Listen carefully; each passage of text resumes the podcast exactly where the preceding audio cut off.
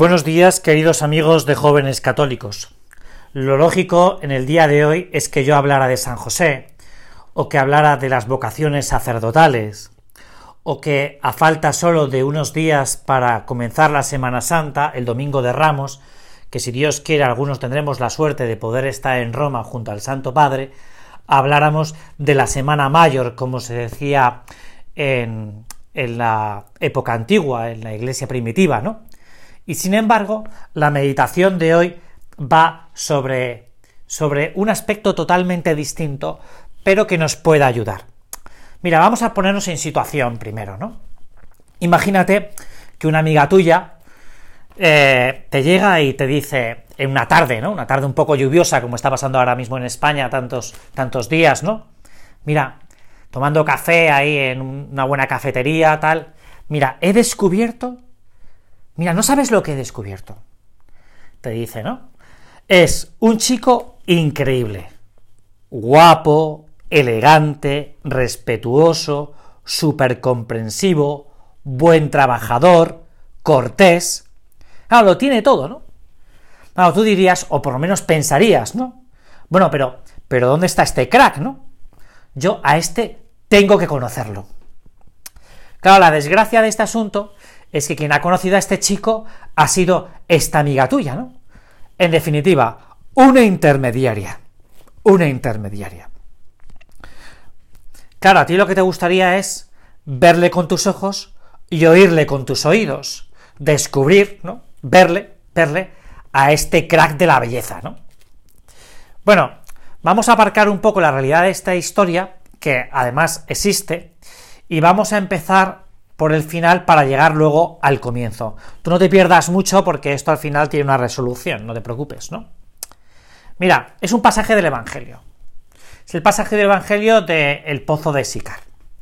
Ahí está la samaritana que se encuentra con Jesús, como bien sabes, y al final de su conversación con él, se va a su pueblo, se va a su pueblo. Y entonces les dice a los samaritanos, venid a ver a un hombre que me ha dicho todo lo que he hecho. Y se van para allá los de su pueblo a conocer a Jesucristo. Y entonces, según cuenta el Evangelio, pues le dicen que pase unos días en Samaria, en su pueblo, en la población, ¿no? Al terminar la estancia, Jesús, de Jesús allí con ellos, le dicen los del pueblo a la samaritana, ya no creemos por tu palabra, nosotros mismos hemos oído. Esto es lo que yo quiero que te detengas, porque la virtud de la fe, la virtud de la fe lo que nos lleva es a un conocimiento de Dios sin intermediarios si conseguimos que ese conocimiento de Dios no sea intelectual, sino vivencial, habremos y nos habremos encontrado con Jesucristo. Esto es lo que cambia la existencia de los samaritanos y lo que puede cambiar nuestra propia existencia si realmente vivimos la fe. El cardenal Ratzinger decía en un determinado momento, ese ha sido y será siempre el único método válido para la evangelización. El anuncio que hemos visto y hemos encontrado el amor de nuestra vida. Esto es la clave. La clave no es que a mí me cuenten que hay un chico maravilloso, sino que yo me encuentre con él. Hoy nos damos cuenta muchas veces que en el anuncio, en la catequesis, a veces está muerta porque se sigue predicando sobre una vida, sobre una idea, y no sobre una persona de la que nos podemos enamorar. Y esta es la clave de esta historia personal tuya y mía. No que me lo cuenten, sino que lo viva. Esto no es, bueno, qué, qué, chico más maravilloso, ¿no? Como decíamos al principio, ¿no? No, sino que yo quiero conocerlo y puedo conocerlo. ¿Qué diferencia cuando procuramos defender una idea que cuando hablamos de nuestros amores. Se nota en los pasajes del Evangelio cuando en el primer capítulo de San Juan eh, la vocación de Pedro y la vocación de, de Natanael. En el caso de Pedro se lo presenta Andrés y en el caso de Natanael pues lo presenta Felipe. Que lo único que les dicen es, mira, hemos encontrado el maestro, nos hemos encontrado con él. Ven a conocerlo. Este es el anuncio. Ven a conocer a Jesucristo. Lo que le tiene que decir la amiga a la otra amiga que se encuentra en el café es, vamos a verle, vamos a verle. Vamos a encontrarnos con él, porque esto no nos lo tienen que contar. Esto lo tenemos que vivir. La fe no me la tienen que contar. La tengo que vivir.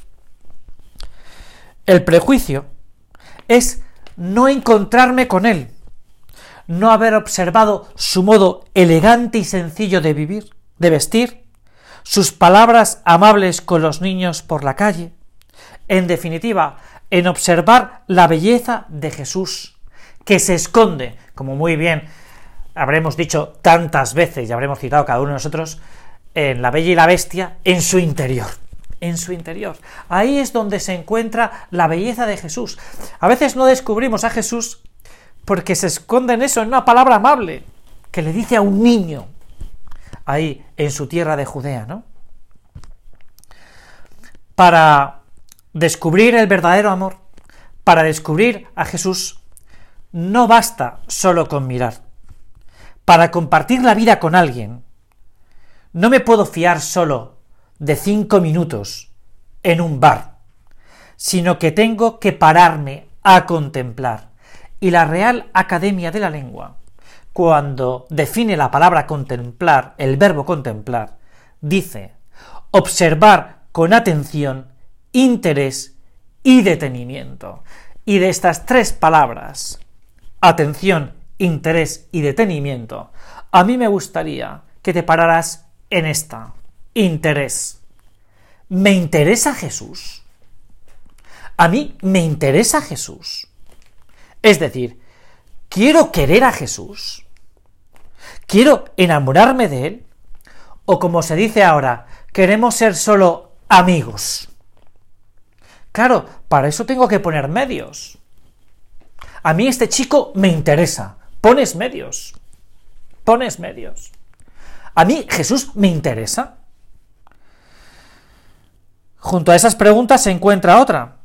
¿Cómo voy a enamorarme de Él si no descubro sus detalles de amor cotidianos en el día a día?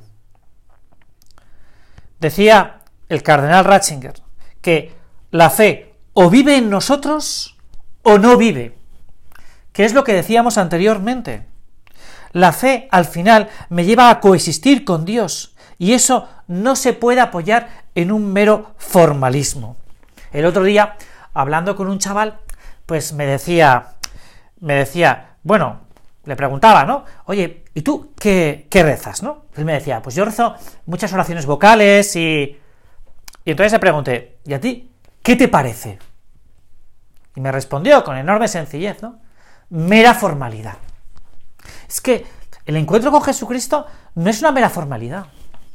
No son unas oraciones vocales, es un encuentro, es un acontecimiento, ¿no? Y eso supone fe. Eso supone fe. Eso supone encontrarme con Él. No hay encuentro, no hay acontecimiento si ese carece de esperanza, porque la esperanza es el encuentro definitivo con Jesús. ¿De qué me vale alcanzar la vida eterna si no me encuentro con Dios? Porque este es el otro gran problema.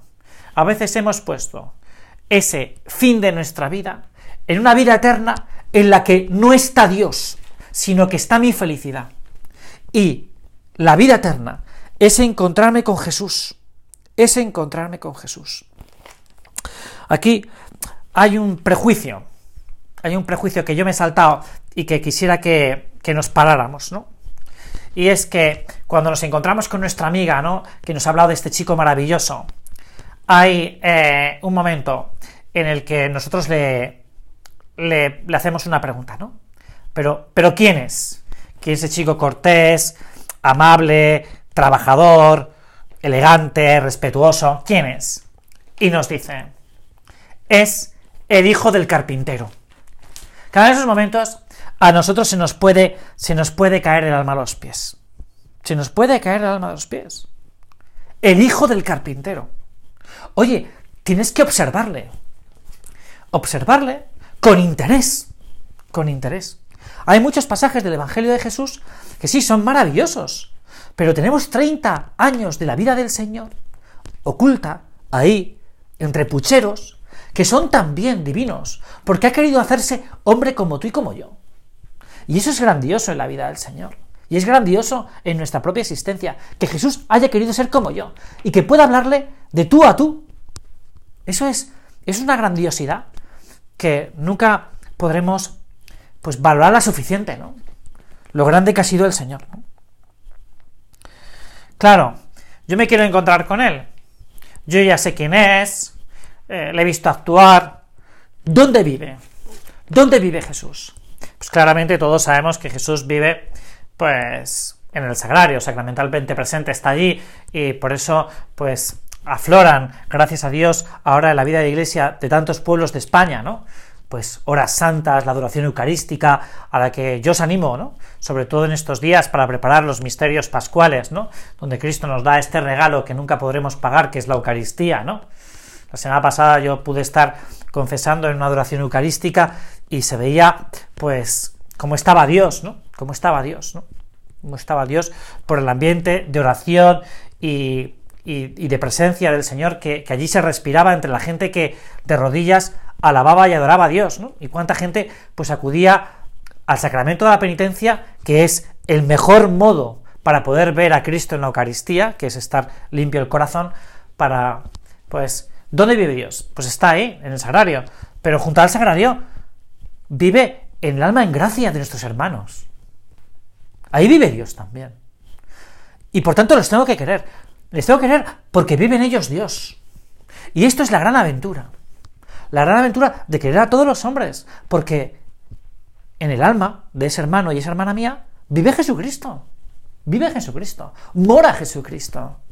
Con sus defectos, por supuesto, con sus faltas también, con sus miserias, que no las tiene. Pero vive Jesús. Y eso agranda mi corazón. Los santos, que es en quien tantas veces nos tenemos que fijar, amaban a las almas porque veían detrás el bullir de la sangre de Jesucristo. El Cristo que vive en ellos, ¿no? Y entonces les querían con locura, aunque eso no quitara para que les tuvieran que corregir. Y eso agrandaba el corazón. En los santos no hay aburrimiento. No hay aburrimiento porque su vida es una locura. Una locura de descubrir a Dios en todo y para todo. En todos y en para todo. Bueno, pues vamos a pedir, ¿no? Ya estamos terminando esta meditación que ha sido un poco más larga que en otras ocasiones, ¿no? Que, sepamos descubrir a Jesús, ¿no?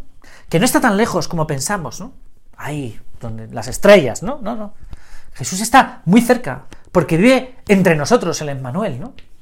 El alma de, esa persona a la que queremos y, y en ese otro que, que desconocemos, pero que le vemos comulgar todos los domingos, ¿no? Y aunque no sabemos quién es, es un hermano nuestro en Cristo, ¿no?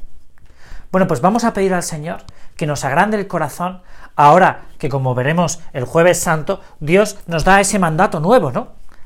Ese mandato de amor, ¿no? De querernos los unos por los otros. Muchas gracias y que disfrutéis de esta Semana Santa, que por supuesto sea una Semana Santa muy pegadas a Jesucristo.